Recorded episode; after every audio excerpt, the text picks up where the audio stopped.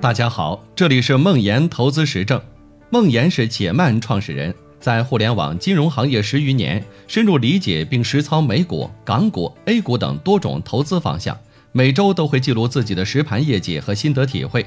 感兴趣的话，可以关注梦岩的微信公众号。上次有一个朋友问我这样一个问题：你说股票市场长期获得的根本收益是经济的增长，但中国的 GDP 一直以百分之七左右增长。为什么我炒股没有获得这个收益呢？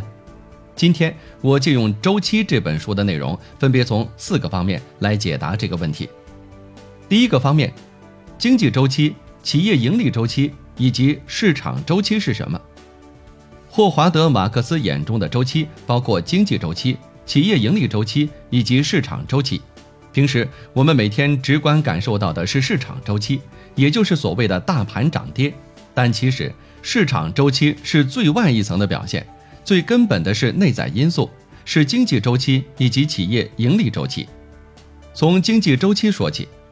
经济周期的长期趋势是 GDP，GDP 的学名是国内生产总值，它表示一个经济体生产的所有商品和服务最终被出售的总价值，它大概等于这个国家的国民工作小时总数乘以每小时产出价值的乘积。一个国家经济长期的产出主要取决于像人口出生率或者劳动生产率这样的基本面因素，而这些因素的变化会非常缓慢，因此经济周期的波动会比较小。在经济周期的影响下，企业盈利的波动也遵循一个周期。企业盈利周期会受到宏观经济周期的影响，但它的上下波动幅度要大大超过整个国家经济周期震荡的幅度。这里面最重要的原因是企业借助的双重杠杆，经营杠杆和财务杠杆，比如公司的固定资产和从银行借的钱，这两个杠杆大幅放大了企业盈利周期的波动。市场周期是股票价格的周期，而股票是企业价值的外在定价，因此反映企业价值的股票价格是最外一层的放大器。简单从 P/E 的角度来比喻的话，乐观的时候给一百倍，悲观的时候给十倍，这样就更大幅度的放大了市场周期的波动。经济周期、企业盈利周期、市场周期波动逐级放大，但终会收敛，回归到长期趋势本身。这就是我们不停在说的，股票市场获利的根本，是一个国家经济的增长和企业的盈利增长。当然。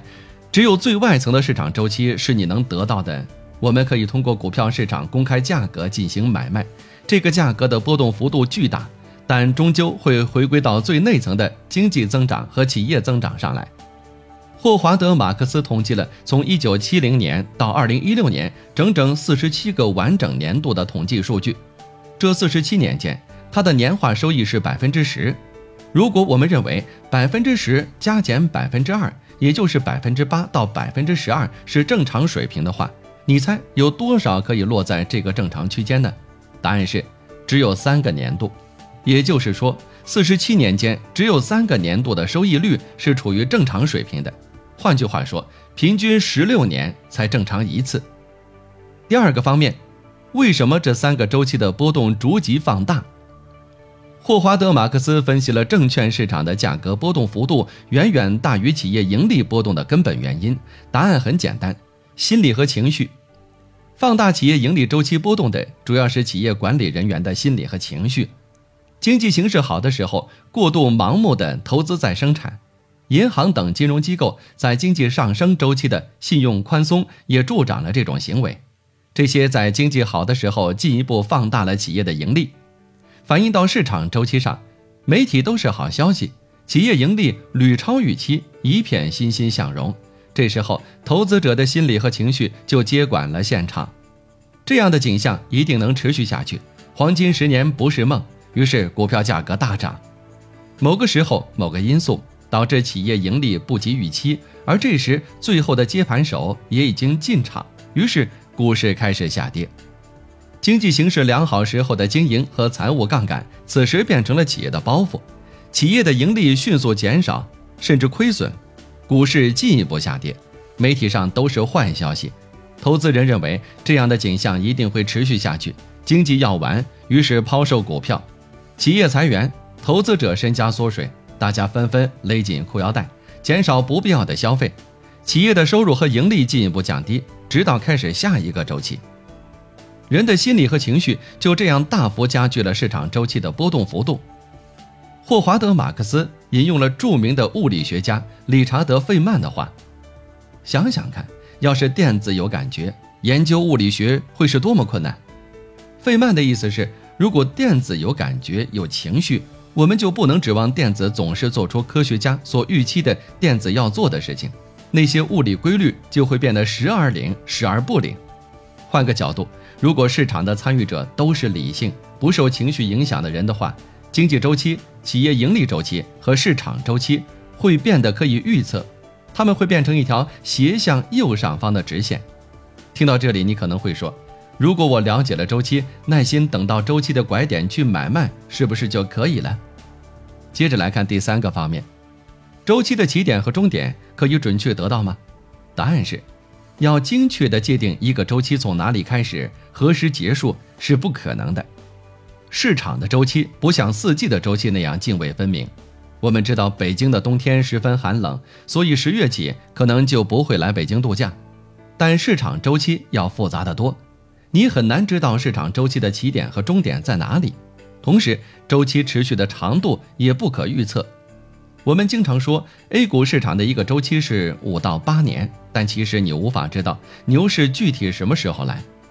股票市场的周期长度相对还是比较短的，每个人一生中总会经历几次大的牛熊，抓住一两次就会不同。